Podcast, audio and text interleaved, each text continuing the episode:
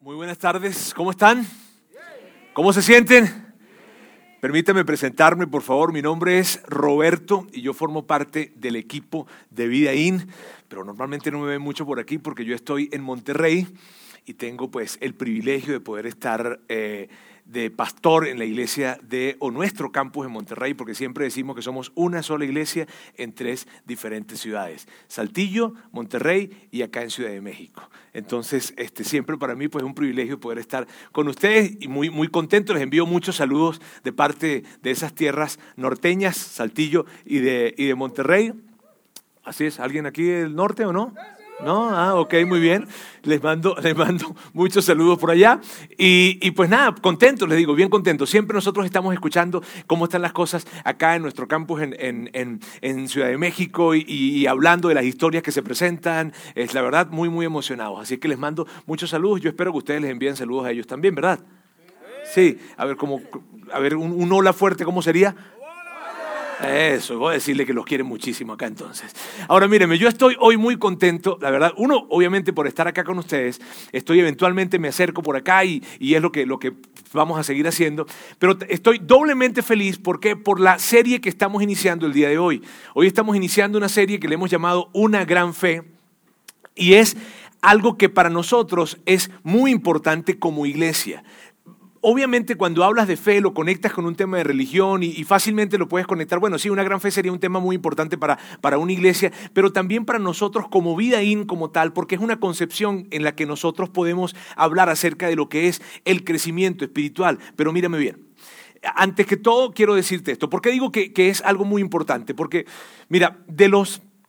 Si tú ves en los 66 libros que componen la Biblia, esa colección de libros que componen la Biblia escrita por más de 40 autores en un periodo más o menos de unos 1500 años, que hay tantos temas que se hablan allí, ¿cierto? Se hablan de muchos temas, pero si hay un tema que definitivamente cobra una gran, gran importancia y es el gran tema, definitivamente es esto de la fe.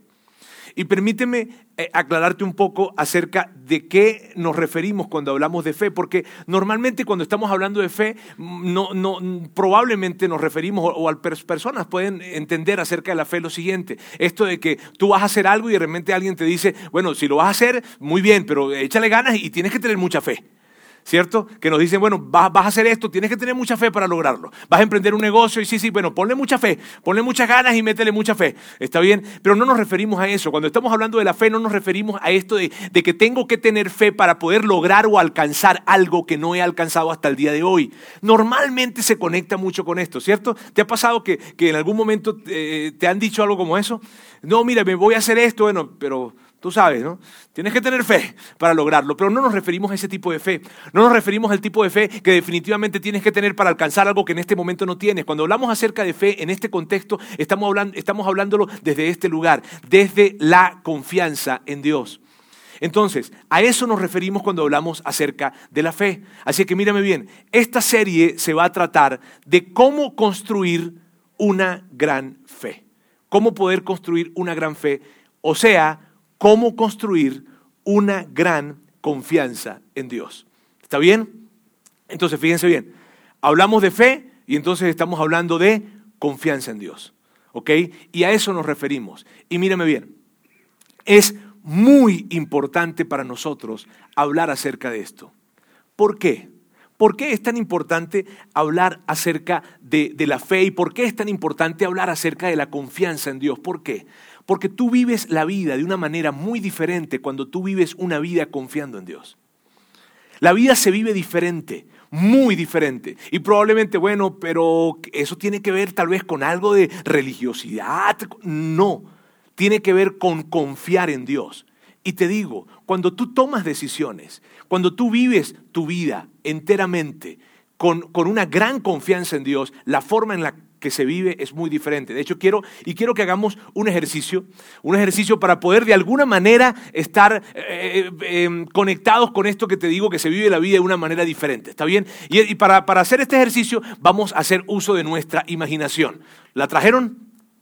¿O la dejaron anoche donde estuvieron? ¿No? O que la trajeron. Muy bien. La imaginación, y mira bien, esto eh, eh, va, a requerir que algunas personas hagan mayor uso de su imaginación con respecto a este ejercicio que vamos a hacer. ¿Por qué? Porque mira bien, si tú eres una persona que, eres un seguidor de Jesús, cristiano, católico, crees en Dios, en fin, pues vas a hacer uso de tu imaginación, sí. Eh, a lo mejor no tanto, pero, pero definitivamente sí y si tú eres una persona que no cree en Dios, que estás con nosotros y que nosotros estamos tan feliz, tan felices de que tú estés aquí con nosotros, tú sí vas a tener que hacer un gran uso de tu imaginación. ¿Está bien? Y mírame bien, ¿a qué me refiero? A lo siguiente.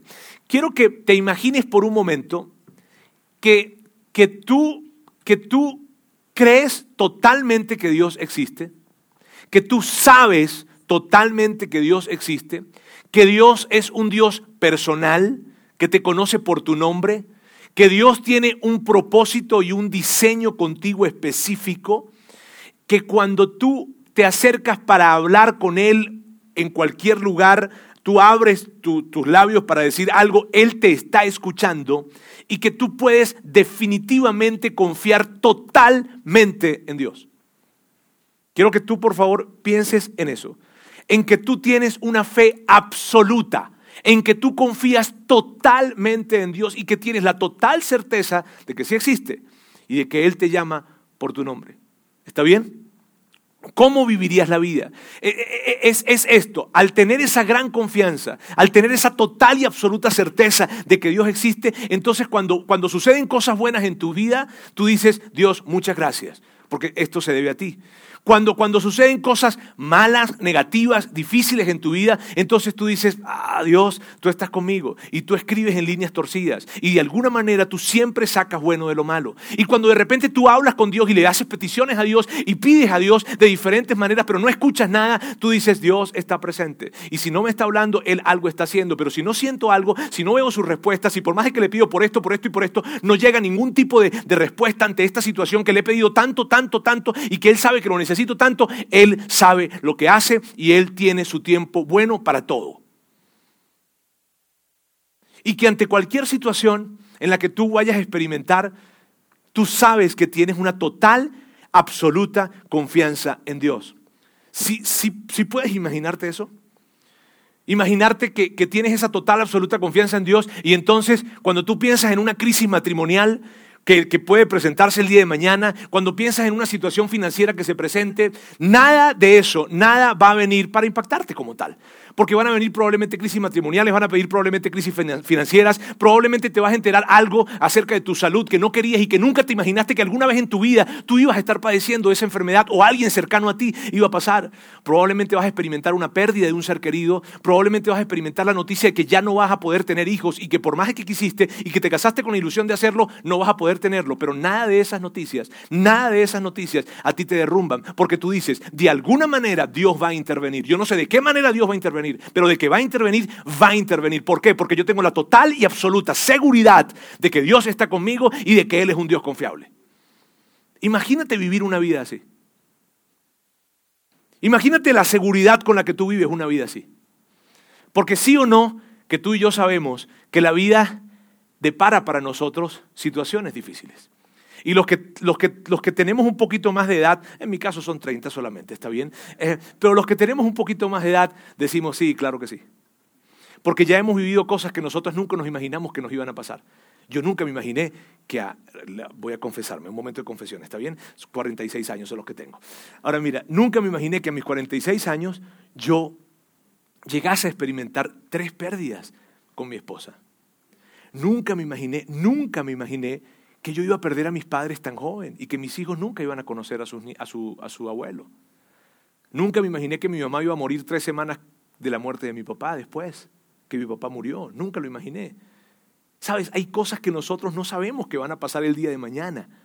Y qué pena que soy yo el que te las está diciendo. Está bien, pero sabes, cuando hablamos de una gran y absoluta y total confianza en Dios, significa que independientemente de que lo que venga el día de mañana, yo voy a pararme frente a la vida y voy a decir, venga lo que venga, no me va a derrumbar. ¿Por qué? Porque yo confío en Dios.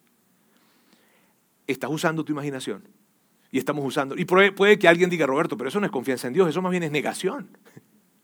Y no, no es negación. Lo que estamos hablando en esta serie es que se puede vivir de esa manera. Y el tema es poder construir esto. Y yo sé que tú conoces personas que, que, puede que hayan vivido de esa manera, que puede que tengan esa gran, gran confianza en Dios. Te cuento, mi mamá era una mujer así. Mi mamá era una mujer que tenía una confianza en Dios increíble. Ella, cuando alguien se acercaba para decirle algo de que las cosas no estaban saliendo muy bien, mi mamá siempre contestaba esto, Dios hará un camino donde no lo hay. Y, y hay veces te irritaba cuando ella te decía esas cosas. Y, mamá, mamá cuando alguien se acercaba y, probablemente estaba teniendo muchas dificultades, tensiones, problemas, en fin, y, la veía muy angustiada, ella se acercaba y le decía, venga, venga para acá. Y le decía, mira, cuando uno coloca en sus pensamientos a Dios y lo tiene siempre presente en sus pensamientos, Él te va a llenar de una paz increíble que vas a poder atravesar la situación en la que estás viviendo. Así es que toda esa angustia que tienes no significa que Dios no está presente, significa que no está presente en tus pensamientos. Y eso te molestaba. Mi mamá era, era, mira, mamá tenía una fe que era una cosa increíble. Yo recuerdo que yo tenía como unos 10 años y me atropellaron una bicicleta. Qué vergüenza, ¿está bien? Pero sí, me atropelló una bicicleta. Y me abrió una, una, una ah, cosa aquí, como de unos 10 puntos me toman otro de que me agarran, me agarran, me llevan la sangre por todas partes y mi papá estaba conmigo, me llevan al hospital, allí estaba bien cerquita del parque donde me, atropellaron, la bicicleta, qué vergüenza, ¿no? Pero bueno, este, y salgo corriendo ya, y bueno, salgo yo corriendo, no, me llevaban en brazos y llego hasta allá, en fin, llaman a mi mamá y le dicen, Sorma, mamá, mamá se llamaba María Serina, pero le decían, Sorma, Sorma, Robertico, porque así me decían por cariño, es de Robertico, en la cosita de la casa. Este, ese, Robertico está en el hospital, porque Robertico sufrió un accidente. Y mamá escuchaba. Y decía, ah, sí, sí, sí, sí, aquí lo tenemos y van a coserle porque le parece que le van a agarrar 10 puntos y que no le haya agarrado un tendón, porque si no, en fin. Y ella, ¿y su papá está con él? Entonces, sí, sí, sí, aquí está Roberto. Mi papá se llamaba Roberto también. Sí, aquí está Roberto, está con él. Ah, muy bien. Está bien, yo voy a orar. Y colgó. Colgó. O sea, colgó. Yo, cuando yo me enteré, yo después llego a la casa y le pregunto a mi mamá, mamá, pero ni siquiera me fue a visitar. O sea, yo esperaba ver a mi mamá allí, yo tenía 10 años, ¿verdad? O sea, verla me iba a alegrar la vida. Y mi mamá me dice, no, ¿qué iba a hacer al hospital? Yo tenía que hacer algo más importante. ¿Qué? ¿Qué era más importante que ir a ver al pobre niño convaleciente? Orar. Eso era más importante. ¿Sabes? Eso te sacaba, ese tipo de fe te molesta inclusive. Yo recuerdo que cuando yo hablo con los médicos me dicen la enfermedad que tenía mi mamá, que era una insuficiencia renal crónica, y ellos me dicen, mira, básicamente lo que dicen aquí, dos opciones. Una opción es aplicarle un tema de diálisis que peritoneales o, hemodiálisis, o, o sencillamente dejar que la enfermedad avance porque ella no es candidata para un trasplante de riñón, ya tu mamá está mayor y no es candidata para esto. Y eso significa pues que es una partida inminente. Al cabo de, no sé, dos, tres semanas probablemente tu mamá ya estaría partiendo. Entonces yo, imagínate, son conversaciones complicadas. Yo voy a hablar con mi mamá y le digo, mamá, las cosas están complicadas. Este, ella me está escuchando, estaba ahí sentada escuchando y digo, mamá, las cosas están muy complicadas. Este, ¿Qué vamos a hacer? Yo, yo necesito tomar una decisión. Yo soy hijo único, era más complicado. Y yo hablo con ella, mamá, ¿qué hacemos?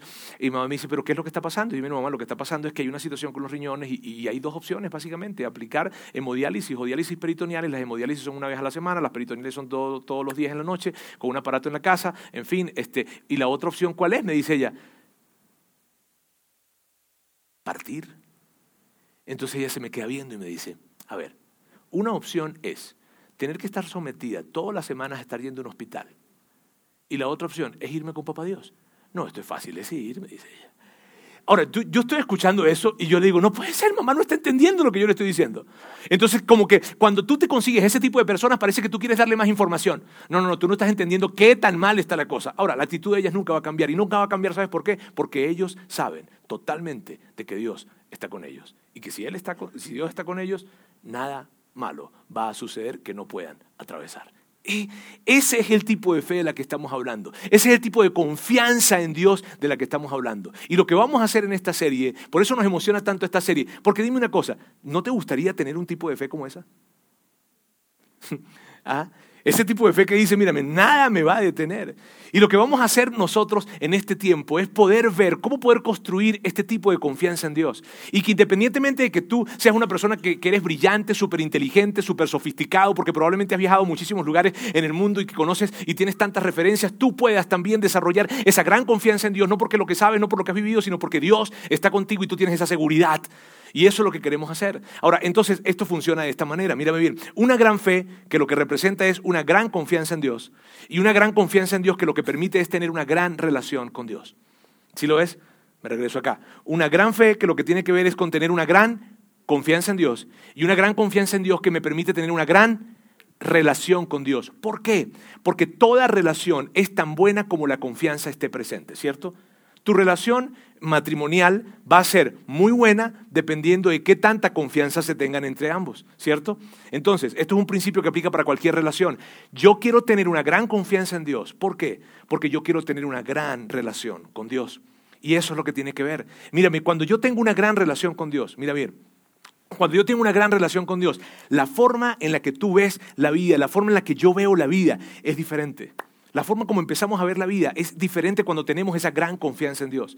La manera en cómo interpretamos las tensiones relacionales son diferentes. La manera en cómo, como tú sabes, alguien me dijo algo y me sentí ofendido es diferente cuando tú, cuando tú puedes llegar a ver esas situaciones a través de una gran confianza en Dios. La manera en cómo tú ves tu moralidad es diferente. La manera en cómo tú ves tu dinero es diferente cuando tú tienes una gran confianza en Dios. La manera en cómo manejas el dinero es totalmente diferente. La manera en cómo tratas a tu suegra es muy diferente también cuando tienes una gran confianza en Dios. Mira, la manera en general como tú vives la vida, la manera en cómo tú vives tu matrimonio, la manera en cómo tú crías a tus hijos, la manera en cómo tú ves tu desarrollo profesional, la manera en cómo ves la vida en general es diferente cuando tú caminas con una gran confianza en Dios. Y eso no significa que ahora tú no vas, no vas a caminar, sino que vas a flotar porque eres muy espiritual. ¿Verdad? Y que no necesitas llaves de la casa porque tú vas a andar atravesando paredes de ahora en adelante. No, no significa eso. Significa que cuando yo confío en Dios, yo puedo mirar hacia adelante con una seguridad total y absoluta.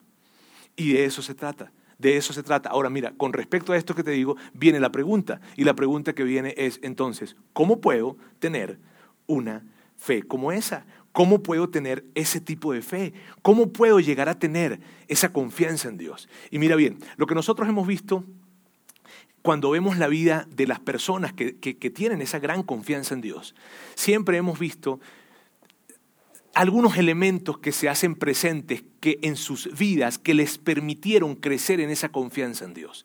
Así que nosotros vamos a ver cinco elementos, que son cinco catalizadores de la fe. Hoy vamos a ver el primero y a lo largo de esta serie vamos a seguir viendo los demás.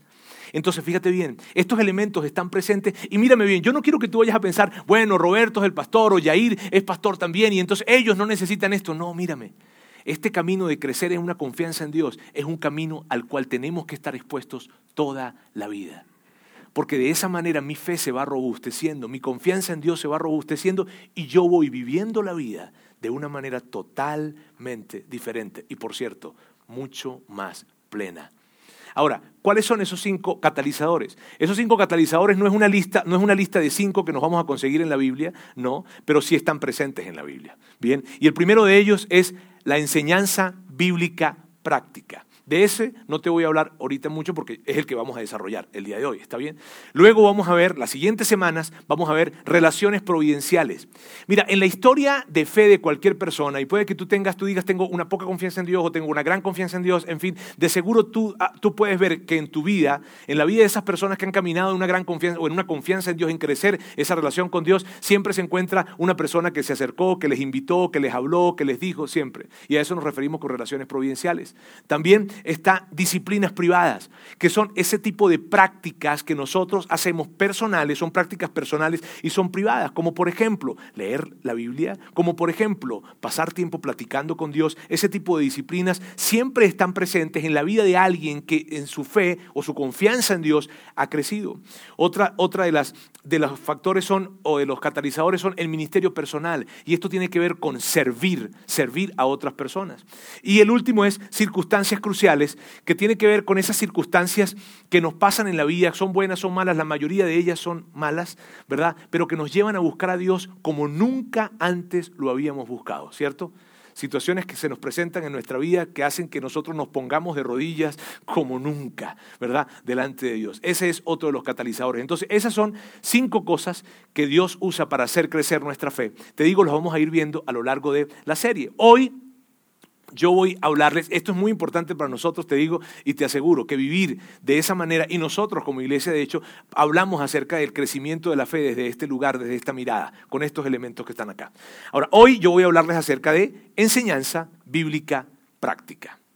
Y mira, cuando alguien cuenta su historia de fe, cuando alguien habla acerca de cómo, cómo eh, creció en, su relación con Dios, siempre hay un momento en donde esa persona está diciendo, bueno, y, vino alguien y, y, entonces me enseñó, me habló, ¿sabes? Siempre hay en esas historias alguien que se acercó a esa persona para enseñarle algo que estaba escrito en la Biblia en alguno de esos libros que te comento que forman parte de la Biblia, alguien se acercó a esa persona y le dijo, y se escucha más o menos así, no, sí, mire Roberto, yo, yo, yo pues, este, eh, eh, yo crecí yendo a la iglesia prácticamente, yo iba ahí y escuchaba casi todas las semanas, veía al sacerdote o al pastor o a esa persona allí enfrente, este, y le escuchaba, y yo crecí y escuchando, e inclusive hasta, hasta, hasta leía la Biblia, hasta, hasta la teníamos en la casa y la teníamos abierta. Este, y, pero fue hasta, hasta ese momento que yo fui a ese grupo pequeño, fui a ese, a ese lugar en donde hubo alguien que abrió la Biblia y de repente empezó a explicarla de una manera que yo pude entender. Y entonces no se convirtió para mí en más información, sino que se convirtió para mí en una forma fácil de aplicar. No era información, sino era aplicación. Y Roberto, fue esa vez en donde yo vi a esa persona que abrió y por primera vez, te confieso, por primera vez yo, yo llegué a, a entender lo que estaba diciendo, pero no tan solo entenderlo, sino que supe cómo aplicarlo. Y salí de allí y, ¿sabes? Supe cómo aplicarlo en mi trabajo, supe cómo aplicarlo en, mi matrimonio, supe cómo aplicarlo en mis finanzas, supe cómo aplicarlo en las relaciones que tenía en, en mi desarrollo profesional, supe cómo aplicarlo. Y en ese momento fue que yo dije, wow, la Biblia empezó como que a tomar más sentido porque la veía de alguna manera antes como un libro misterioso, místico, que si la lees te vuelves loco, ¿verdad? Este, eh, pero en ese momento fue donde yo empecé a ver cómo las cosas empezaron a cambiar para mí así se siente cuando alguien habla acerca de esto. No se trataba tanto de estar expuesto a escuchar la Biblia, sino se trataba de escuchar la Biblia, pero de una manera práctica, en donde quien la estaba exponiendo la presentaba de una manera en que se entendía cómo aplicarla en cualquier escena o área de la vida. Mírame, uno de los problemas que nosotros tenemos en nuestra cultura, el tema es que nosotros vamos contra cultura con respecto a esto. ¿Por qué? Porque uno de los problemas que tenemos en nuestra cultura, no ahorita, sino inclusive cientos de años atrás también, es el siguiente. Hemos abierto la Biblia para dar una lección y no para dar una aplicación. Cuando, cuando hemos estado expuestos a ambientes en donde la Biblia se ha abierto, Sabes, yo no sé si te ha pasado a ti, pero yo creo que definitivamente sí. Y es que cuando vemos a alguien que abre la Biblia y empieza a hablar acerca de ella, la sensación que tenemos en algún momento es que saben mucho. ¿Cierto? Híjole, ese señor, esa señora, esa persona, wow, sí sabe acerca de la Biblia, pero no, no estamos teniendo una aplicación. Y ese es un problema que hemos tenido. Mira, tengo un amigo que él me decía, me decía, Roberto, yo crecí yendo a la iglesia y la exposición de la Biblia se hacía en latín.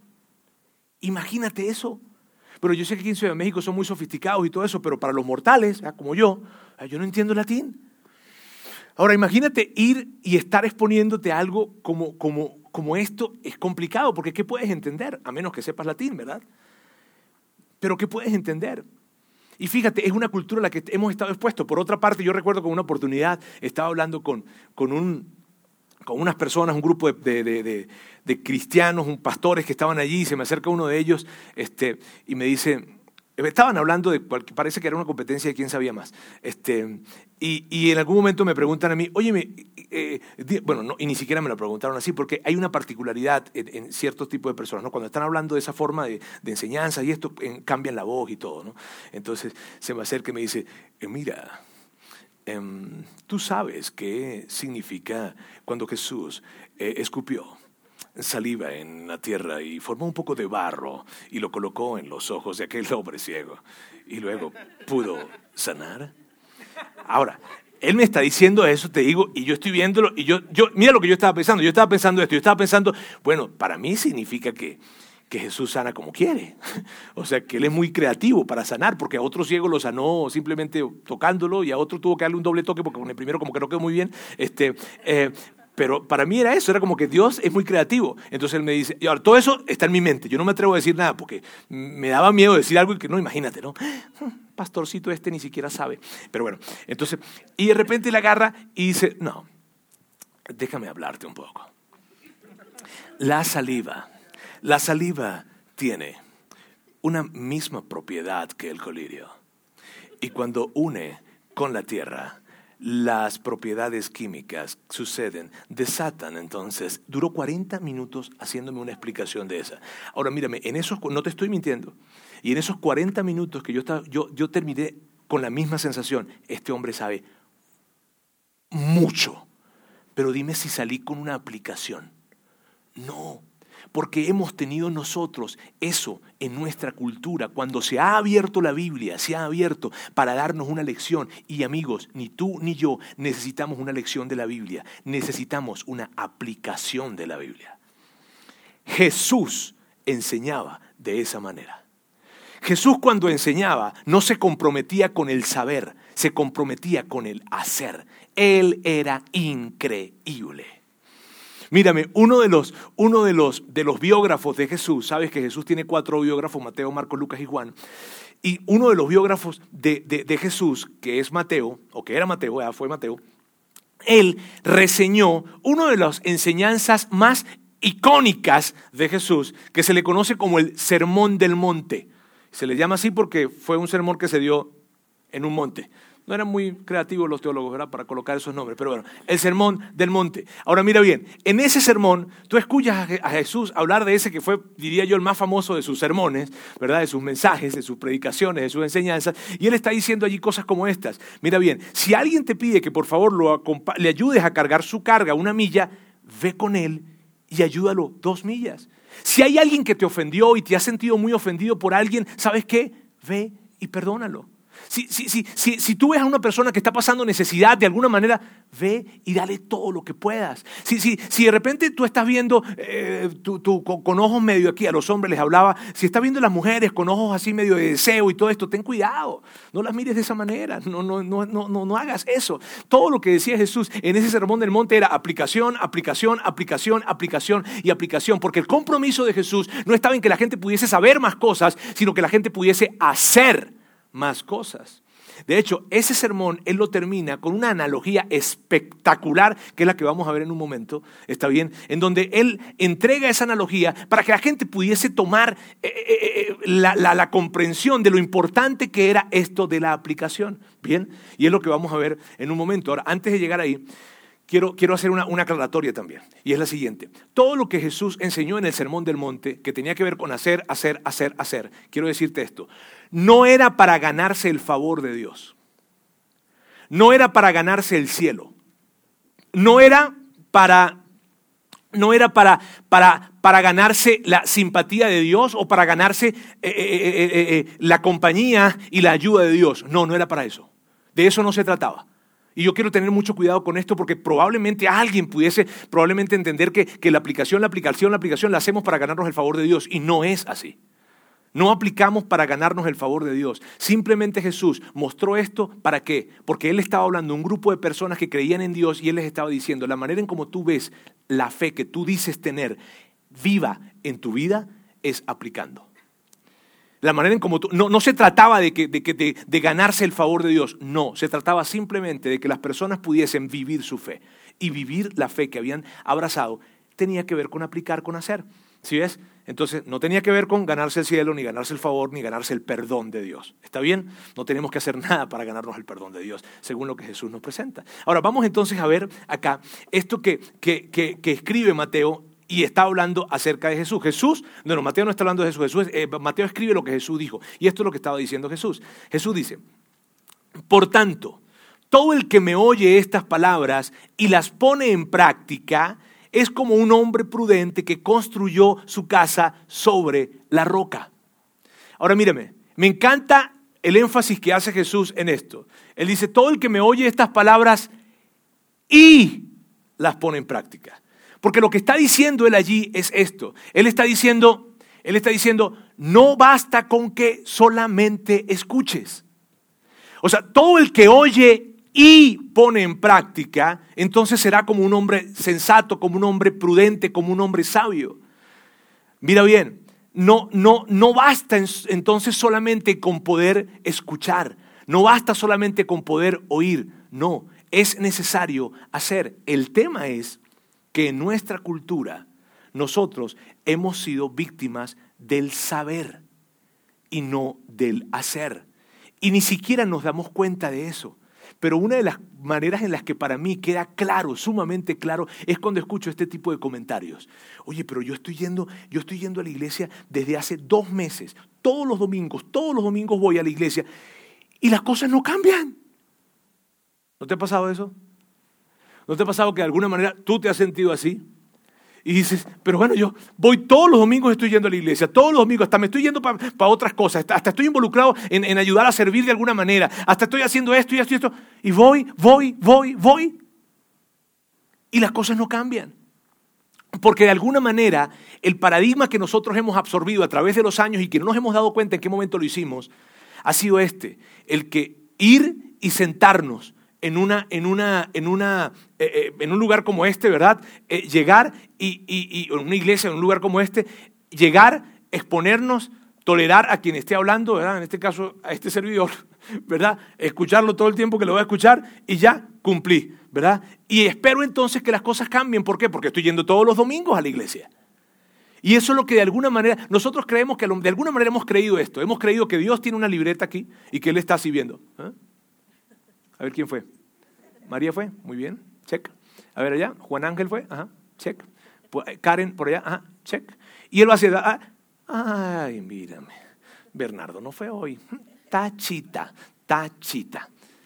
Sabes, de alguna manera tú y yo hemos creído eso y entonces por esa razón nos frustramos muchísimo cuando estamos yendo a la iglesia todos los domingos y las cosas no están cambiando en nuestra vida. Pero ¿cómo si estoy yendo? ¿Cierto? Y esa ha sido una gran frustración que nosotros hemos tenido. Y la hemos tenido simplemente por eso, porque hemos sido víctimas del saber. Y lo que Jesús está diciendo es esto. Amigos, tú puedes venir aquí todos los domingos, tomar notas inclusive de lo que se está diciendo. Inclusive salir de aquí y compartirlo con otra persona. Puedes categorizar todas mis enseñanzas, dice Jesús. Pero si tú no estás haciendo, no va a haber ninguna diferencia. ¿Por qué? Tiene que ver con esto. Lo que hará crecer tu fe no es oírlo ni entenderlo, es hacerlo. Por eso cuando nosotros vemos personas que han crecido en su fe, esto es lo que vemos. Personas que escucharon algo de la Biblia en donde sabían qué hacer y entonces lo aplicaron en sus finanzas, lo aplicaron en su matrimonio, lo aplicaron en su crianza de sus hijos, lo aplicaron en, la interacción relacional que tienen, lo aplicaron y luego de que lo aplicaron y se mantuvieron aplicándolo, empezaron a ver que funcionaba. Órale. Y cuando vieron eso, entonces dijeron, claro, entonces confío más en Dios. Si ves? Si ves que esto es lógico, si ves que tiene todo el sentido, que es, es lógico, y míralo de esta manera, es lógico, ¿por qué? Porque, ¿Por qué te digo que es lógico? Ni siquiera esto tiene que ver con que seas una persona religiosa ni nada de esto, no, esto es una cuestión de sentido común, míralo de esta manera, alguien agarra y dice, ok, aquí tengo algo que sé que Dios quiere que yo haga, escuchó, entendió, hay una enseñanza bíblica práctica para él, él sabe lo que tiene que hacer, y entonces lo hace, y probablemente eso que está haciendo, probablemente vaya en contra de la cultura, porque la cultura apunta para este lado, y lo que está diciendo aquí Jesús apunta de repente para allá, pero él o ella dice, bueno, está bien, voy a hacerlo, porque, bueno, porque Jesús lo dice, voy a hacerlo, voy a hacerlo, aunque no estoy convencido, aunque tengo dudas, aunque la cultura apunta para allá, igual lo voy a hacer. Y se mantiene haciéndolo, se mantiene haciéndolo. Y de repente le dio resultados. De repente, entonces, al darle resultados, ¿qué es lo que hace? Yo voy a seguir confiando. Si ves que es lógico, es lógico que la confianza se presenta cuando tú estás actuando, aplicando lo que se te está entregando. Porque al principio aplicas confianza, porque al principio tuviste que, imagínate, sobre todo si estás tomando una decisión de hacer lo que Jesús está diciendo que hagas, aun cuando la cultura dice que no lo hagas o aun cuando la cultura dice que es por aquí. Solamente al hacer eso, ya estás confiando. Ya estás confiando en Dios. Y luego, cuando tú te mantienes haciéndolo, pero te mantienes haciéndolo, ¿está bien? Te mantienes haciéndolo, tú ves entonces que las cosas sí resultaron, que las finanzas sí mejoraron, que tu relación matrimonial sí mejoró, que tu relación con tus hijos sí mejoró, que las cosas realmente mejoraron. Entonces dice, no, no manches, yo tengo que seguir haciendo esto. Si ves, es totalmente lógica. Míralo de esta manera. ¿Qué te parece si tú de repente, si yo te digo, voy a hacer, necesito cambiar mis hábitos alimenticios? Este, ¿Por qué? Porque descubrí que tengo el colesterol alto, los triglicéridos altos, parece que estoy sufriendo de diabetes, en fin, sabes que voy a cambiar, voy a cambiar mis hábitos alimenticios, ¿está bien? Y entonces agarro y me compro uno de los mejores enciclopedias de nutrición, que tiene 10 tomos. Me lo llevo para mi casa. Me voy a unas clases de cómo poder eh, eh, mm, mm, tener una buena alimentación. Voy y contrato un gurú de la alimentación y la nutrición. ¿Está bien? Empiezo de una vez a comprar de una vez ropa más delgada, o sea, más pequeña, porque yo sé que yo voy a bajar de peso. ¿Está bien? Pero no hago nada en términos de una dieta. Nada. ¿Tú crees que algo va a pasar? Dime. ¿Creerías que algo pasaría? Tú me dirías, no, pero, pero ¿y por qué? Si yo compré la enciclopedia.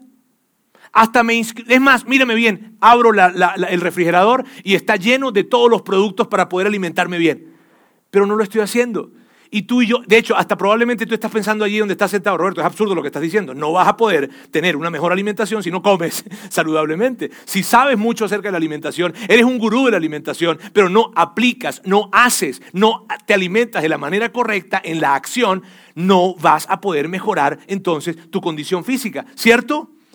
Así funciona con la fe. Y tal vez tú dices, Roberto, es absurdo. Así de absurdo es cuando alguien no confía en Dios porque no ha aplicado. ¿Sabes? Tan absurdo como es que yo te diga que yo voy a tener un cuerpo increíble porque, porque solamente lo digo y no, y no voy nunca a un gimnasio ni me ejercito. Así de absurdo es poder pensar de que Dios va a intervenir en mi vida de una manera práctica si yo no estoy aplicando lo que Él me invita a aplicar. Jesús en esa charla que él estaba teniendo, en ese sermón del monte, les estaba diciendo esto. Amigos, ustedes pueden venir aquí todos los días a este monte a escucharme a mí. Pero si ustedes no hacen lo que yo les estoy diciendo, qué pena me da, pero están perdiendo el tiempo. Ahora, él continúa entonces con el, con, el, con, el, con el discurso que está dando, con su mensaje, y dice, cayeron las lluvias Crecieron los ríos y soplaron los vientos y azotaron aquella casa.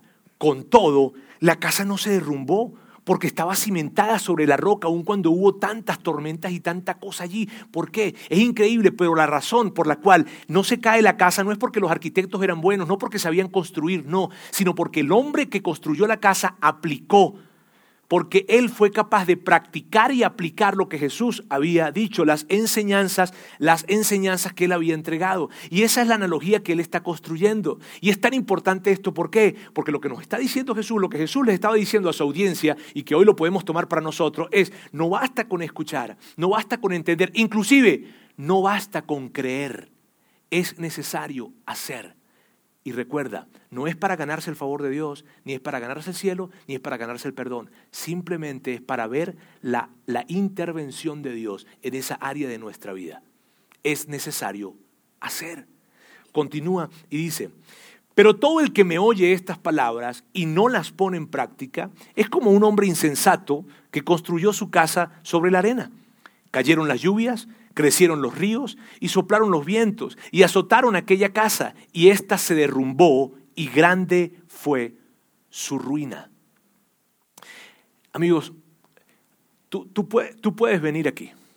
Tú puedes venir aquí y, e irte y, vivir tu noviazgo como, como, como quieres vivirlo y vivir tu matrimonio como lo estás viviendo y la crianza de tus hijos y, de repente, eh, eh, al cabo de un tiempo, ver que, que tu noviazgo no funcionó, ver que tu matrimonio está en la peor crisis que has tenido en tu vida, ver que tus hijos están totalmente eh, y, respetándote y viviendo una vida en donde su relación contigo se, se fracturó totalmente.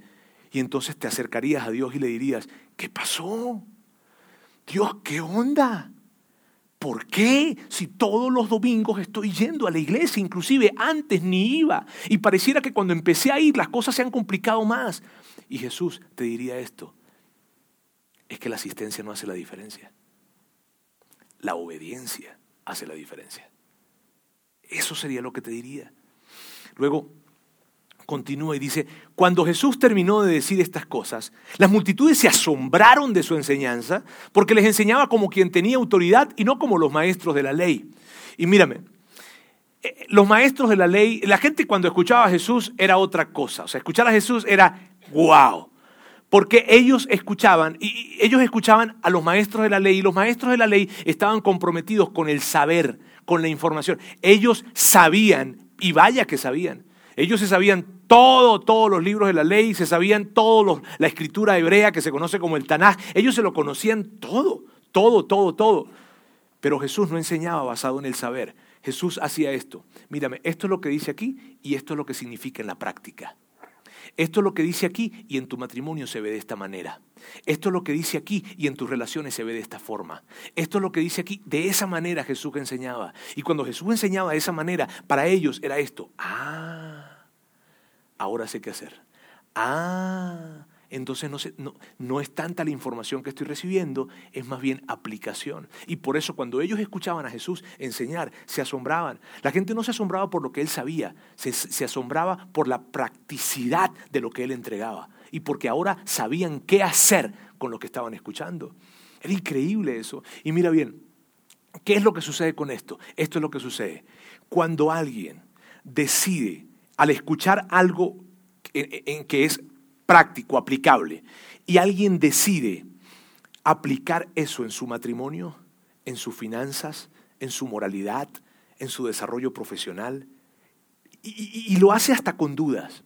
Lo hace hasta con, híjole, es que yo no estoy seguro, pero bueno, voy a hacer esto. Hasta contracultura, pero lo voy a hacer. Dios, que nos está viendo y que te está viendo, esto es lo que hace. Ah, entonces decidiste confiar en mí, aún en contra de lo que la cultura dice te voy a mostrar mi fidelidad en esa área de tu vida. Eso es lo que sucede y es grandioso.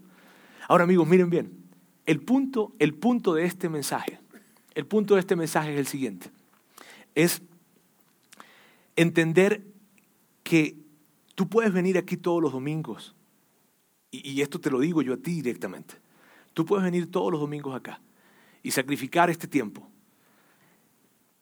y entender lo que están escuchando y lo que, lo que están diciendo acá, o lo que estamos diciendo acá, y creer que todo lo que dice Yair está, es cierto.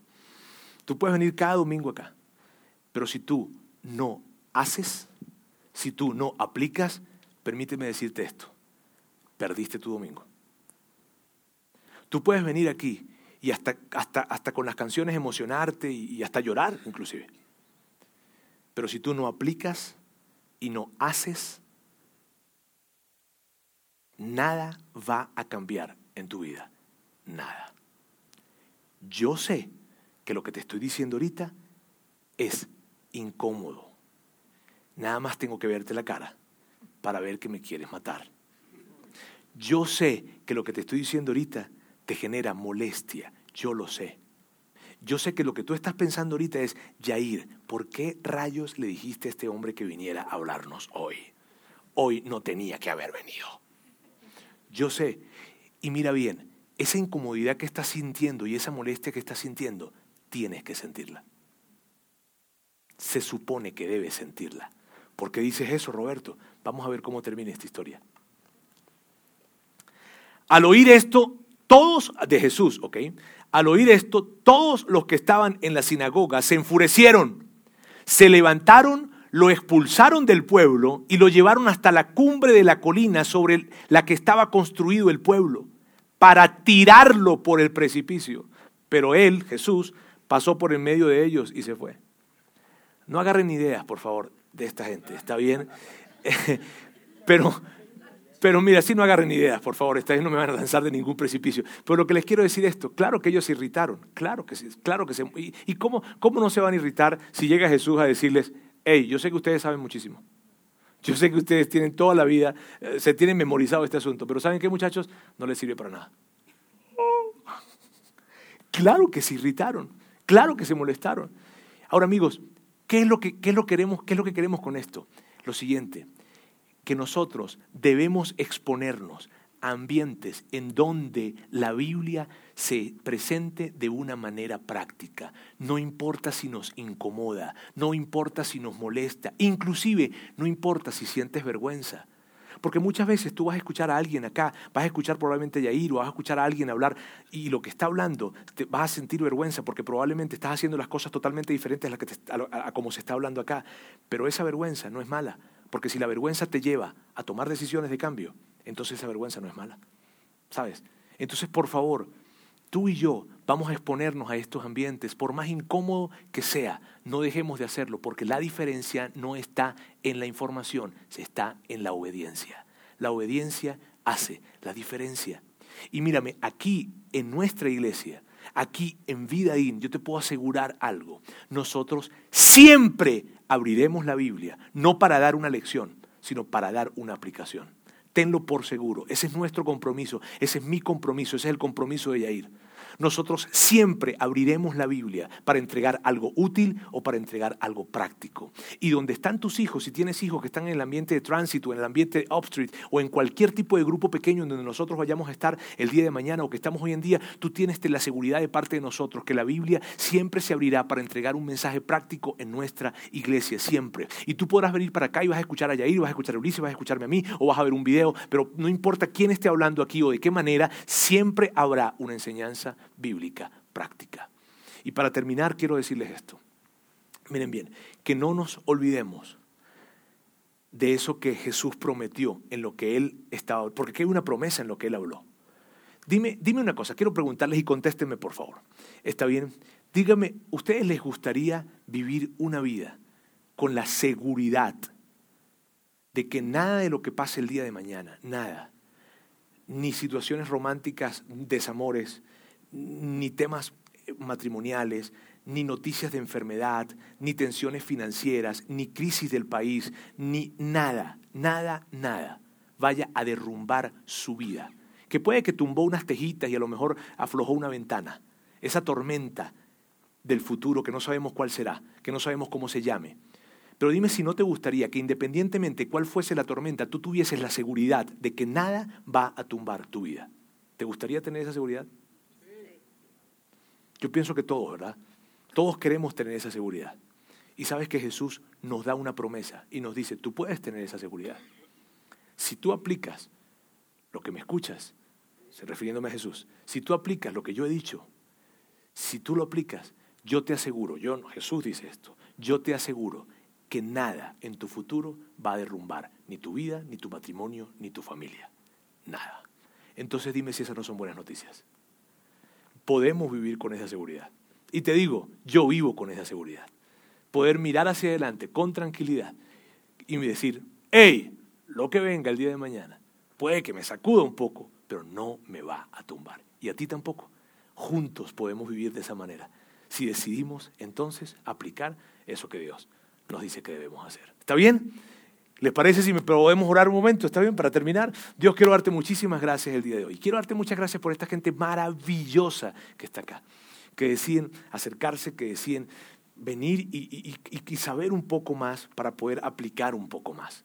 Dios, ayúdanos para que nosotros podamos tener esa valentía, ese coraje y esa determinación de tomar esas enseñanzas que recibimos de parte de ti y entonces aplicarlas. Ayúdanos para tener el coraje de hacerlo, la valentía de hacerlo. Gracias Dios, porque tú prometes para nosotros una vida en donde no vayamos a ser derrumbados por nada, porque tú vas a estar con nosotros sosteniendo nuestra vida. Gracias, en el nombre de Jesús. Amén. Amigos, esta fue la primera parte de esta serie que te lo aseguro que no te quieres perder. Mira, la siguiente semana va a estar espectacular. Jair va a estar hablándonos acerca de relaciones providenciales. Así es que nos vemos la siguiente semana. O bueno, se ven la siguiente semana. ¿Está bien?